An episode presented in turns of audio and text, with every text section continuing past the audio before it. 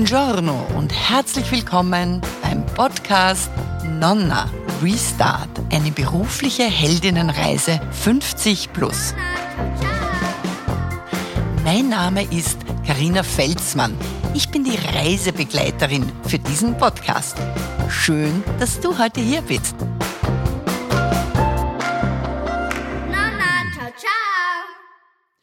Heute bei mir im Studio. Wir sind über online äh, über die Kabel digital verbunden. Magister Elisa Eichinger von Deloitte. Wir werden jetzt gleich die Firma ein bisschen vorstellen und auch Frau Magister Eichinger wird sich vorstellen. Und es ist unser erstes Fachinterview.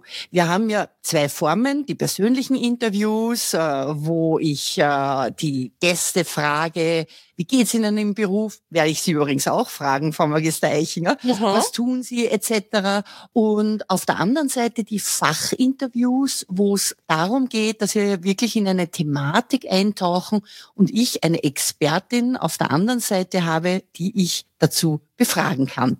So, Firma Deloitte. Deloitte kennen wir als eine der großen, würde ich jetzt einmal sagen, Unternehmensberatungsfirmen, die wir in Zusammenhang mit Wirtschaftsprüfung bringen, Steuer, Finanzberatung, einer der großen Player wie Ernst Young, Price, Waterhouse, Coopers, KPMG und Ihnen, den Big Four. Ich finde das dann spannend, weil ich zum Beispiel hätte das ja nicht gewusst, dass Sie auch, also Deloitte, so etwas wie ein Headhunter ist. Wenn das falsch Aha. ist, können Sie mich dann gleich korrigieren. Bevor wir Aha. das tun, darf ich Sie jetzt um eine kurze Vorstellung bitten, Frau Magister Eichinger. Wofür sind Sie zuständig? Ja, total gerne. Also zum Einstieg vielleicht mal vielen herzlichen Dank, Frau Felsmann, für die Einladung. Ich freue mich wirklich sehr. Sie haben es schon gesagt, mein Name ist Elisa Eichinger. Ich bin Partnerin bei Deloitte, bin mittlerweile auch schon im 16. Berufsjahr bei Deloitte und dort in der Personalberatung tätig. Ähm, ich komme da vielleicht äh, später auch noch mal kurz darauf zu sprechen, was da sozusagen in der Personalberatung alles passiert. Und und ich selbst habe bei Deloitte einen Bereich aufgebaut und ausgebaut, der sich Social Innovation nennt. Und was konkret ich dort tue und mein Team vor allem mit mir tut, ist Unternehmen dabei zu unterstützen mit arbeitsmarktpolitischen Herausforderungen, die wir ja zahlreicher Art spüren und sehen, beginnend vom Arbeitskräftemangel über den Fachkräftemangel bis hin zum demografischen Wandel, aber natürlich natürlich auch die Frage der Diversität und Inklusion mhm. mit diesen Herausforderungen gut umzugehen, indem wir Unternehmen dabei unterstützen, eben diese Situationen nicht nur als Problem zu sehen, sondern auch als Chance zu sehen, ihre Personalarbeit einfach ein bisschen innovativer und neuer zu gestalten. Und das tue ich bei Deloitte jetzt mittlerweile im 16. Jahr. Das macht mir sehr, mhm. sehr große Freude und ich bin auch sehr stolz darauf, dass ich da wirklich ein wahnsinnig motiviertes, gescheites Team hinter mir habe, das mich mich dabei unterstützt. Und ähm, genau.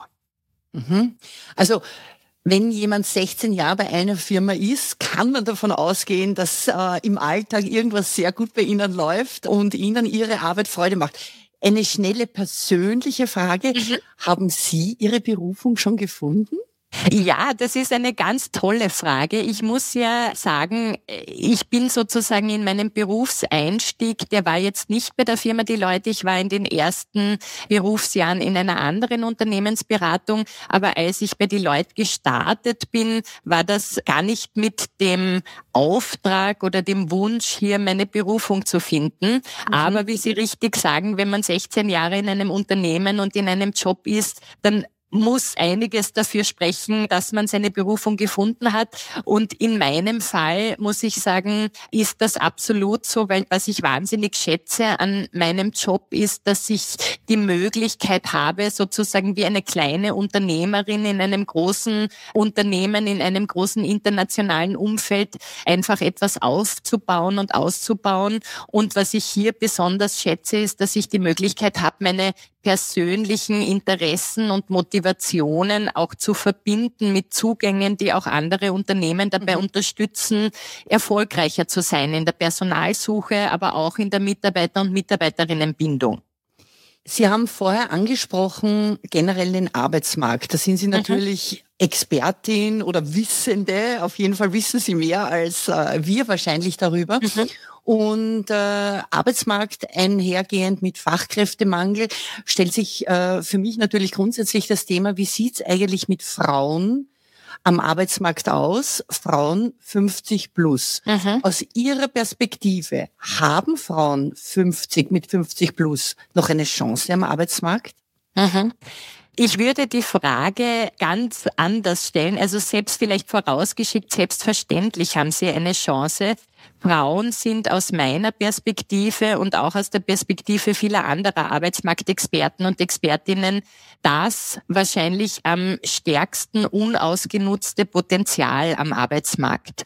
Das liegt daran, dass wir in Österreich im Europavergleich eine wahnsinnig hohe Teilzeitquote haben. Die liegt schon bei jenseits der 50 mhm. Prozent. Mhm. Und das nicht nur in dem Alter oder in der Lebensphase, wo es wirklich notwendig ist, wenn man eine Familie gründet und das Kind noch sehr jung ist und natürlich Betreuung braucht, sondern sehr oft über viele, viele Jahre oder sogar auch Jahrzehnte.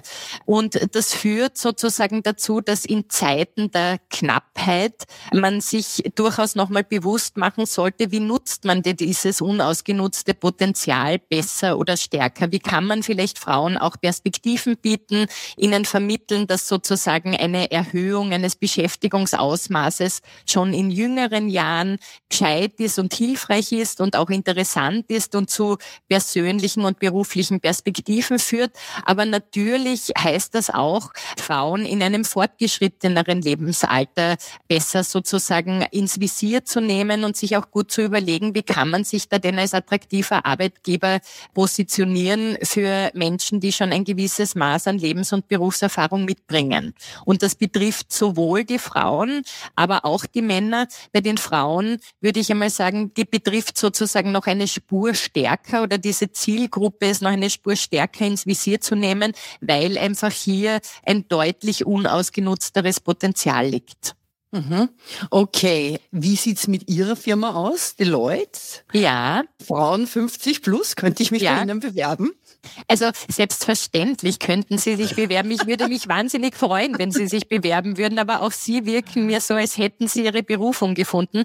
Aber jetzt vielleicht sozusagen unabhängig davon, die Beratungsunternehmen sind ja ganz grundsätzlich insbesondere für junge Menschen, also für Uni-Absolventen und Absolventinnen ein sehr interessanter Arbeitgeber. Und das liegt daran, dass man in diesem Umfeld zeitlich und inhaltlich sehr gefordert ist, dass man aber vor allem mhm. auch innerhalb kürzester Zeit sehr viel lernt. Und mhm. das ist seit jeher insbesondere für Berufseinsteigerinnen interessant gewesen. Und das führt dazu, dass wir, wie auch viele andere Beratungsfirmen, ein tendenziell junges Durchschnittsalter haben, weil sozusagen auch die Betriebszugehörigkeit in einem gewissen Korridor sich bietet. Also sehr oft ist es so, dass Menschen bei uns den ersten Schritt ihrer Karriere machen und sich dann aber entscheiden, nach einigen Jahren in ein Unternehmen zu gehen und dort eine interne Funktion wahrzunehmen oder auch sich selbstständig zu machen oder vielleicht einen ganz anderen Berufsweg einzuschlagen. Und diese Mechanismen führen dazu, dass wir grundsätzlich ein sehr junges Durchschnittsalter haben. Aber es geht natürlich uns wie ganz vielen Firmen auch, die ich betreue. Bewerberinnen und Bewerber laufen uns nicht mehr die Türe ein und ja, wir ja. müssten uns als Arbeitgeber einfach viel stärker um Bewerberinnen bemühen.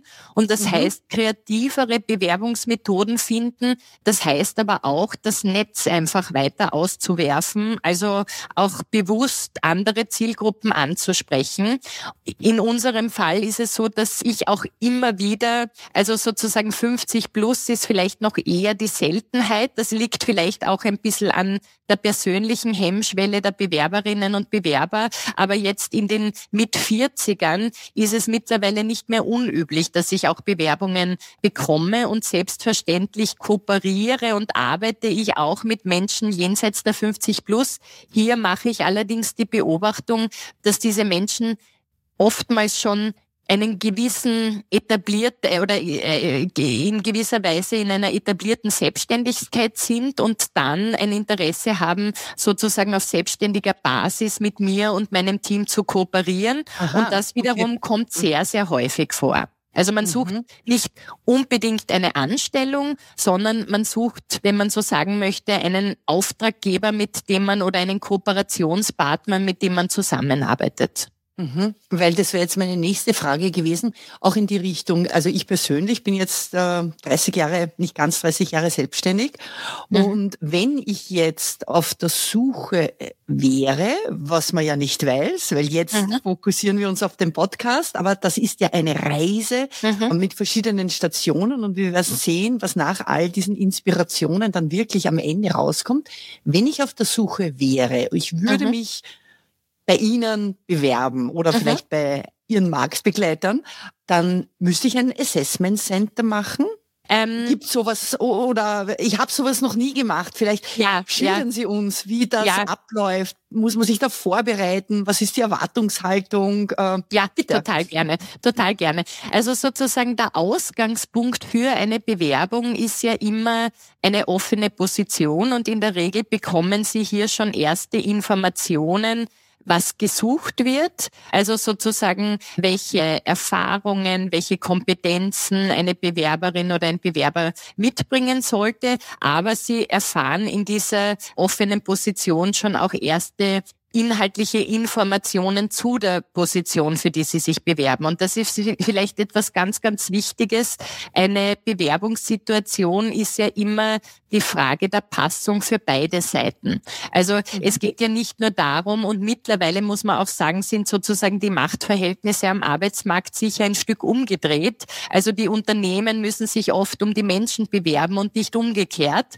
Das heißt, genauso wie es wichtig ist, dass Sie sozusagen mal Ihr persönliches Profil und ihr Berufsprofil abgleichen mit dem, was das Unternehmen sucht, ist es in dieser Phase einmal auch ganz, ganz wichtig, sich anzuschauen, was bietet mir denn das Unternehmen überhaupt und ist das für mich interessant und attraktiv. Mhm. Und wenn mhm. Sie da dann zu dem Schluss kommen, ja, dann ist der erste Schritt getan und Sie schicken Ihre Bewerbung ab. Und dann ist es in der Regel so, dass in Unternehmen Ihr Lebenslauf und Ihre Bewerbung einfach einmal geprüft wird und sozusagen einfach einmal geschaut wird, ist auch die andere also das, was Sie gemacht haben, indem Sie die Stellenausschreibung sich sozusagen gescreent haben, passiert dann auf der anderen Seite eine Prüfung, könnte das grundsätzlich passen von der Qualifikation, von der Motivation, von den Erwartungen her.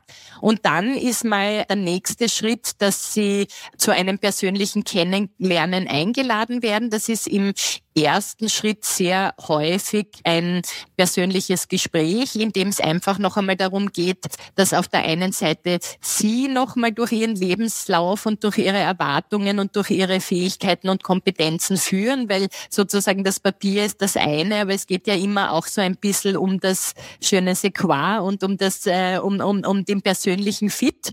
Ähm, und dann haben Sie hier die ganz wichtige Chance, dass Ihnen das Gegenüber, wenn es professionell gemacht ist, auch nochmal im Detail die Position vorstellt Ihnen auch das Gefühl geben sollte, einen guten ersten Einblick zu haben, worauf Sie sich da einlassen, worum es geht. Und natürlich ist in diesem ersten Schritt vielleicht auch nochmals was sehr Formales äh, ein Thema, nämlich ab wann wären Sie verfügbar, was sind mhm. Ihre Gehaltsvorstellungen und in der Regel wird Ihnen auch sichtbar gemacht, was ist sozusagen der gehaltliche Korridor für die offene Position und was können mhm. Sie sich hier erwarten. Und mhm. wenn man sozusagen aus diesem ersten ersten Gespräch, wo man einfach gewisse Formalita nochmal geklärt hat, sich aber auch persönlich kennengelernt hat, wenn dann beide Seiten so auseinandergehen, dass sie sagen, ja, das passt grundsätzlich, dann ist das durchaus auch wahrscheinlich, dass sie, das muss nicht immer ein Assessment Center sein, aber dass sie vielleicht in eine zweite Gesprächsrunde nochmal eingeladen werden, weil sozusagen neben dem persönlichen Kennenlernen geht es in einem Bewerbungsprozess immer auch darum, ein bisschen so eine ich will nicht sagen Arbeitsprobe, aber sozusagen so einen Eindruck zu bekommen, wie gehen Sie an Dinge heran, weil gewisse Kompetenzen kann man sozusagen auch besser beobachten in der Anwendung als im Gespräch. Und sehr oft ist es dann auch so, dass in einem Bewerbungsprozess einfach irgendwann einmal in die Situation kommen, ob jetzt in einem Assessment Center, da können wir auch gerne noch drüber sprechen, wie so etwas abläuft, oder aber in, in einer zweiten Gesprächsrunde, wo sie dann auch einen, eine praktische Übung oder einen Case bekommen, wo sie nochmal sozusagen einfach in der Situation zeigen und darstellen, wie sie an Situationen herangehen oder wie okay. sie sich einer Arbeit nähern. Und auch okay. hier, das ist vielleicht auch nochmal wichtig, auch diese Situation, äh, da geht es jetzt weniger oder sollte es weniger darum gehen, Stress zu verursachen, sondern es sollte sowohl Ihnen darum gehen, einen guten Einblick und einen praktischen Einblick äh, dafür zu bekommen, worauf Sie sich da einlassen würden und der Job, den es dann auszufüllen, gilt, den auch irgendwie gut greifbar zu machen und umgekehrt aber natürlich auch für das Unternehmen einen Eindruck zu bekommen, was sind denn sozusagen Ihre Vorgehensweisen, ihre Lösungsstrategien etc. Mhm. Mich interessiert jetzt generell bei Deloitte. Sie übernehmen als Deloitte ja auch die Aufgabe, wenn ich es richtig verstanden habe, für andere Unternehmen zu suchen. Und meine Frage ist, würde Deloitte jetzt diesen Prozess anders gestalten, wenn Sie für eine andere Firma suchen? Mhm. Das heißt, fangen Sie dann gleich als Deloitte mit einem Assessment Center an, um mhm. auszuselektieren die Kandidaten und Kandidatinnen für Ihren Kunden? Mhm. Richtig, äh, wir suchen als Firma Deloitte auch sozusagen in der Regel Führungspositionen oder Expertenpositionen auch für unsere Kunden. Und hier würden wir den Prozess grundsätzlich nicht anders gestalten. Ein wesentlicher Beitrag oder eine wesentliche Aufgabe, die wir in diesen Prozessen haben, ist, die Unternehmen schon beginnend dabei zu unterstützen, dass sie sozusagen den Job und auch die Kompetenzen, die sie suchen, möglichst konkret, aber auch möglichst erfolgsversprechend dann für den Suchprozess formulieren. Da gehört auch dazu, weil wir ja uns insbesondere an Frauen hier richten, da gehört auch dazu, zu durchleuchten, ob ein Stellenprofil sozusagen so formuliert ist, dass es auch für Frauen ansprechend und attraktiv ist. Wir wissen nämlich, dass Frauen sich in Bewerbungsprozessen tendenziell anders verhalten als Männer. Also Frauen sind viel vorsichtiger, sind viel kritischer mit sich selbst, hinterfragen viel, viel häufiger, ob sie äh, Voraussetzungen auch wirklich erfüllen und bewerben sich dann sehr oft erst in einer Situation, wo sie selbst das Gefühl haben, sie erfüllen schon 120 Prozent des Geforderten, wohingegen Männer in diesem Prozess ein bisschen lockerer sich nähern einer Position und oft mal ein bisschen risikobereiter sind. Und auch damit beginnt unsere Aufgabe mal, dass wir Unternehmen dabei unterstützen, die Stellenbeschreibungen oder die Grundlage auch für die Personalsuche so zu formulieren, dass sie auch möglichst zielgerichtet am Arbeitsmarkt sich an die Personen richtet, die sie ansprechen möchten. Und wenn das zum mhm. Beispiel bewusst Frauen sind, dass man eben auf solche Dinge beispielsweise achtet. Oder wenn das bewusst auch Menschen mit Lebens- und Berufserfahrung sind, dass man darauf achtet.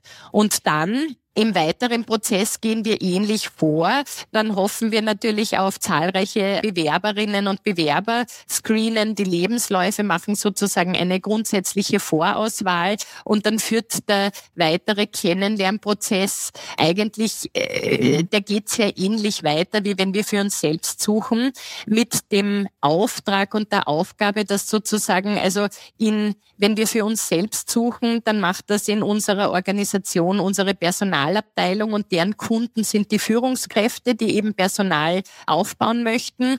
Und hier ist es sozusagen eine Expertenabteilung. Unsere Kunden sind die Unternehmen, die uns beauftragen und mit uns zusammenarbeiten. Und auch hier ist unsere Aufgabe, ein Screening zu machen, eine Vorauswahl zu machen, auch erste Auswahlschritte professionell zu begleiten, um dann am Ende eine Auswahl von passenden Bewerberinnen und Bewerbern dem Unternehmen vorzustellen, mhm. weil die Endauswahl solcher Prozesse passiert dann immer bei unseren Kunden.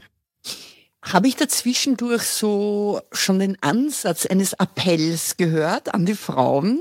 Und wenn ja, dann vielleicht, wenn Sie zwei, drei konkrete Tipps uns gleich auf den Weg mitgeben wollen. Absolut. Ja, das haben Sie sehr richtig gehört. Das ist absolut ein Appell an die Frauen. Wenn ich einen Tipp mitgeben darf, gehen Sie nicht zu streng mit sich ins Gericht und seien Sie nicht zu vorsichtig. Es gibt sozusagen die wichtigste Frage, die Sie am Beginn eines Bewerbungsprozesses für sich beantworten müssen, ist natürlich jetzt einmal grundsätzlich könnte mein Profil für das Unternehmen interessant sein. Viel mhm. wichtiger ist aber die Frage, ist dieser Job für mich persönlich interessant? Und da können Sie durchaus selbstbewusst auf Ihren Wert blicken. Sie haben Lebenserfahrung, Sie haben Berufserfahrung, Sie haben Kompetenzen, Sie haben Eigenschaften, die Sie mitbringen und einbringen und hier vielleicht oft nicht zu risikoavers zu sein und auch nicht zu streng mit sich ins Gericht zu gehen und den Anspruch zu haben, dass sie schon 120 Prozent des Profils erfüllen. Denn dieser Bewerbungsprozess ist ja dazu da, um, es gibt ja immer auch eine andere Seite, um dieser anderen Seite auch die Chance zu geben, sie einmal kennenzulernen, ihr Profil kennenzulernen und eine Einschätzung zu treffen. Und das möchte ich vielleicht auch vorausschicken. Mittlerweile finden finden ja Besetzungsentscheidungen nicht mehr nach einem binären Prinzip statt. Also entweder ich erfülle die Voraussetzungen oder ich erfülle sie nicht, sondern in diesem Graubereich von 0 bis 100 ist die Frage, was ist sozusagen, wo ist der beste Fit? Und der ist persönlich, der ist auch was das Potenzial, die Lernbereitschaft, die Entwicklungsbereitschaft, die Einsatzfreude betrifft. Also es gibt sozusagen ganz, ganz viele andere Facetten, denen Sie sich vielleicht gar nicht so bewusst sind, die Sie auch so bewusst gar nicht beurteilen, aber die andere Seite, der müssen Sie die Chance geben, das zu beurteilen oder das sollten Sie die Chance geben. Eine, eine ganz eine kurze, lustige Geschichte, äh, eine persönliche Geschichte. Anno, anno dazu mal. Also kürzlich mit 18 war ich nebenbei Skilehrerin. Und mhm. dann habe ich mich beworben bei einer äh, amerikanischen Computerfirma in Wien und habe sehr überlegt, ob ich das in den Lebenslauf reinschreibe oder nicht, weil mhm. vielleicht äh, damals dachte ich mir, die finden das komisch. Äh, wie auch immer, ich habe es gemacht. Mhm. Ich habe dann die Stelle im Marketing bekommen und es wurde mir erklärt, das haben die besonders interessant gefunden, mhm. weil es gezeigt hat, dass ich mit damals 18, 19 eine Gruppe führen musste mhm. und mhm. Verantwortung übernehmen musste. Mhm. Und auf diese Idee wäre ich ja nie gekommen. Mhm. Also das heißt, und das entnehme ich auch Ihrer Anregung, nicht so streng mit sich zu sein, zum einen respektiv, dass womöglich viele, viele Frauen ganz viele Fähigkeiten haben, denen sie sich gar nicht so richtig bewusst sind, richtig? Absolut, absolut, völlig mhm. richtig. Und ich glaube, das ist ein perfektes Beispiel dafür. Man muss sich einfach bewusst machen, letztlich geht es in einer glücklichen Arbeitsbeziehung um Attraktivität, Arbeitgeberattraktivität hört man ja sehr oft. Und Attraktivität bedingt sozusagen Attraktivität auf beiden Seiten und das ist auch sehr, sehr subjektiv. Und sehr oft können Sie gar nicht beurteilen, was vielleicht für einen gewissen Job an Kompetenzen, an Voraussetzungen, an Erfahrung relevant ist, vielleicht sogar vom Vorteil ist oder oftmals sogar wirklich ein USP von Ihnen sein kann. Hm. Wie kommen wir zu meinem Marktwert?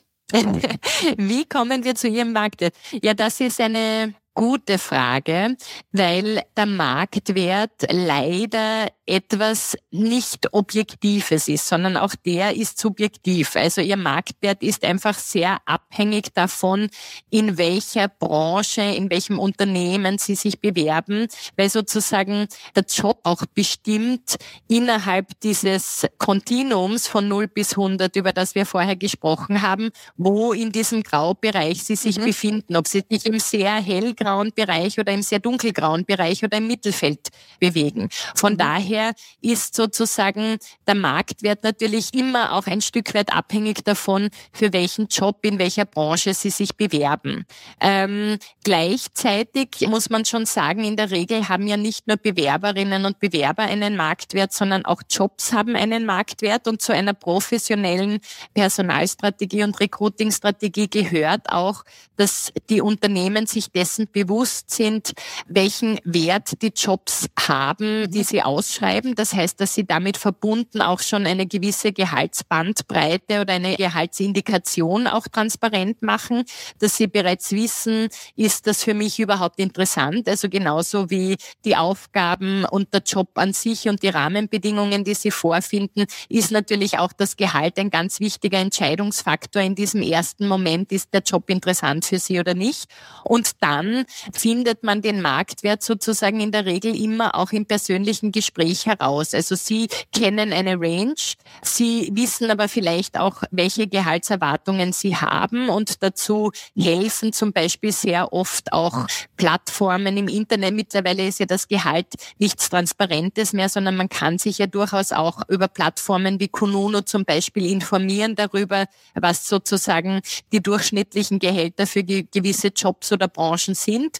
Und dann geht sozusagen darum, da hier auch einen Fit zu finden und den Marktwert, das muss man auch sagen, bestimmt ja nicht nur das Gehalt. Also natürlich das Gehalt ist ganz, ganz wichtig, ist aber letztlich ein Hygienefaktor. Also das muss passen. Sie müssen das Gefühl haben, dass sie für ihre Arbeitsleistung fair entlohnt werden.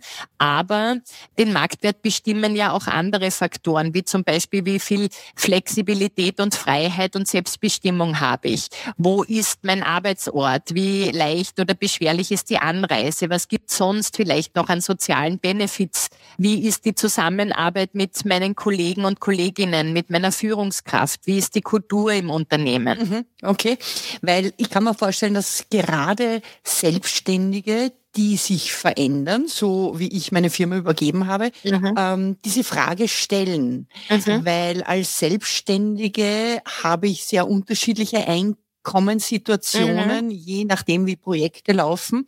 Und äh, da kann ich mir schon vorstellen, dass viele sich so, sie sich auf so einen Weg begeben, darüber nachdenken, was ist mein Marktwert? Mhm. Ich nehme den Tipp mit, äh, Plattformen zu checken, Kununu, gibt's andere, die Ihnen spontan einfallen?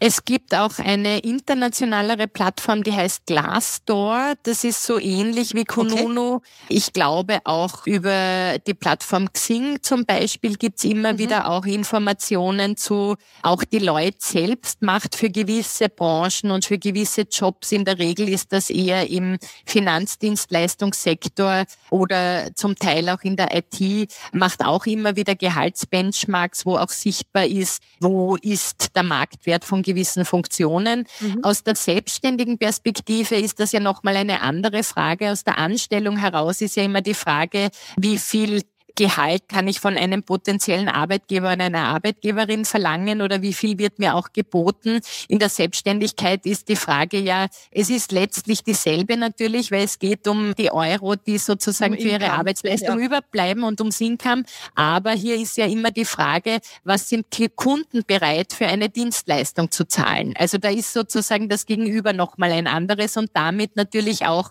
der Benchmark ein anderer. Mhm. Gibt's noch aus Ihrer Perspektive, wenn Sie jetzt an unser Auditorium denken, mhm. Frauen 50 plus, wobei ich habe ja erfahren mittlerweile in den Statistiken, es hören uns ja auch Männer zu, mhm. bestimmte, weiß ich nicht, ein, zwei Tipps äh, für ein Gespräch, Bewerbungsgespräch, womöglich erste Runde, wie Sie es vorher angesprochen haben, wo Sie meinen, gut, das könnte man vorbereiten. Mhm. Inhaltlich ist das eine und darüber hinaus. Vielleicht fällt Ihnen ja. spontan noch was ein. Ja, absolut. Hier fällt mir definitiv ein Tipp noch ein. Es ist ja so, dass sich die Arbeitswelt, das wissen sicher alle Zuhörerinnen äh, und Zuhörer da draußen rasend schnell verändert. Das geht aber nicht nur Ihnen so in Ihrer Wahrnehmung, sondern das geht auch jungen Menschen so. Weil man muss sagen, Lernen und Arbeiten sind mittlerweile keine voneinander getrennten Sphären des Lebens mehr, sondern Lernen ist ein integrierter Bestandteil des Lebens geworden. Und jetzt ist man insbesondere im fortgeschrittenen Alter vielleicht dort oder da auch mal mit der Zuschreibung konfrontiert oder ist, äh, hat selbst vielleicht das Gefühl, es gibt diese Zuschreibung, auch wenn man gar nicht damit konfrontiert wird, dass Menschen in fortgeschrittenem Alter vielleicht nicht mehr so gerne sich verändern oder so gerne dazulernen äh, oder sich mit neuen Technologien oder auch mit digitalen Tools auseinandersetzen. Und hier würde ich Sie nur gerne ermutigen, dass Sie sozusagen einfach bewusst vielleicht auch über Situationen reflektieren, die entweder im Berufsleben stattgefunden ja. haben, aber vielleicht auch im Privatleben, wo sie einfach kontinuierlich sich verändern mussten und lernen mussten, um das sozusagen einfach gleich schon etwas vorwegzunehmen, weil meiner Beobachtung nach zeigt, ist was man, was man so da gemacht hat. So ja, ist okay. es. Was man gemacht hat, aber natürlich auch, dass man vielleicht auch, dass man auch seine Berufserfahrung und Lebenserfahrung hervorkehrt, weil das muss man auch sagen, in einer digitalen Arbeitswelt sind analoge Kompetenzen so wichtig wie nie, weil wir sind insbesondere, wenn es um Dienstleistungen geht und wenn mhm. man letztlich auch mit Menschen zusammenarbeitet. Und ich glaube, gerade hier bei den analogen Kompetenzen spielt halt diese Lebenserfahrung des fortgeschrittenen Alters eine ganz wesentliche Rolle und viele Unternehmen erkennen den Wert dessen auch. Also altersgemischte Teams sind wahnsinnig wichtig, um eine gute Balance zu haben zwischen sozusagen jungen, unerfahrenen erfahrenen, lernwilligen, schnellen, kräftigen Menschen und erfahrenen, gesettelten, die vielleicht oft mal mit etwas Bedacht sich einfach Situationen nähern. Sehr gut, sehr gut. Gut, ähm, ich lasse jetzt gedanklich meinen Lebenslauf durchgehen, erkenne, okay, die Skilehrerin würde ich reinschreiben, mhm. auch dass ich im Service gearbeitet habe, mhm. ähm, im Sinne der Dienstleistung, okay, die Politikerin würde ich vielleicht auch erwähnen, die Agentur, eigentlich würde ich alles reinschreiben oder mir darüber Gedanken machen, welchen Mehrwert das bringen könnte. Lieber Frau Magister Eichinger, vielen, vielen Dank äh, für diese Insights, die Sie uns ermöglicht haben. Ich möchte mich bei Ihnen und Ihrem Team auch noch herzlich bedanken, weil Deloitte war ja nicht ganz unschuldig, dass wir uns heute hier für den Podcast Nonna Restart unterhalten, mhm. indem das Deloitte uns, Cox Orange, bei der Betriebsübergabe im Vorhinein beraten hat. Vielen Dank dafür. Es war eine Kooperation mit dem AMS und es hat Unglaubliches zustande gebracht. Ich wünsche Ihnen alles Gute. Ich wünsche unseren Hörerinnen und Hörern, dass Sie dranbleiben auf Ihrem eigenen Weg zur Berufung, zum Ankommen in einem Job, in einem Beruf, wo Sie sagen, das passt, ich mache was aus meinem Leben und die anderen Tipps können wir uns weiter bei Ihnen holen und äh, finden online. Aber das Wichtige, das persönliche Gespräch, das nehme ich auch besonders mit. Vielen lieben Dank. Danke Ihnen, Frau Felsmann, für die Einladung und auch für das schöne Feedback an das Team und an unsere Zusammenarbeit. Und abschließend vielleicht nur noch ein Punkt. Sie haben etwas ganz, ganz Wichtiges in Ihrem Abschlussstatement noch gesagt, das ich nochmal betonen möchte. Natürlich ist es völlig essentiell, nicht nur die Berufserfahrung sichtbar zu machen, sondern sich auch gut damit auseinanderzusetzen, was ist denn für diesen speziellen Job, für den ich mich interessiere, der Mehrwert dessen. Das ist etwas ganz Essentielles, also das intensive Auseinandersetzen und sichtbare Auseinandersetzen mit Ihrem Lebenslauf und der Stelle. Ich bedanke mich sehr herzlich für die Einladung und äh, das interessante Gespräch und wünsche Ihnen noch einen schönen Tag. Vielen Dank und liebe Zuhörerinnen und Zuhörer, alles Gute und Prosit Neujahr. Dankeschön, ciao.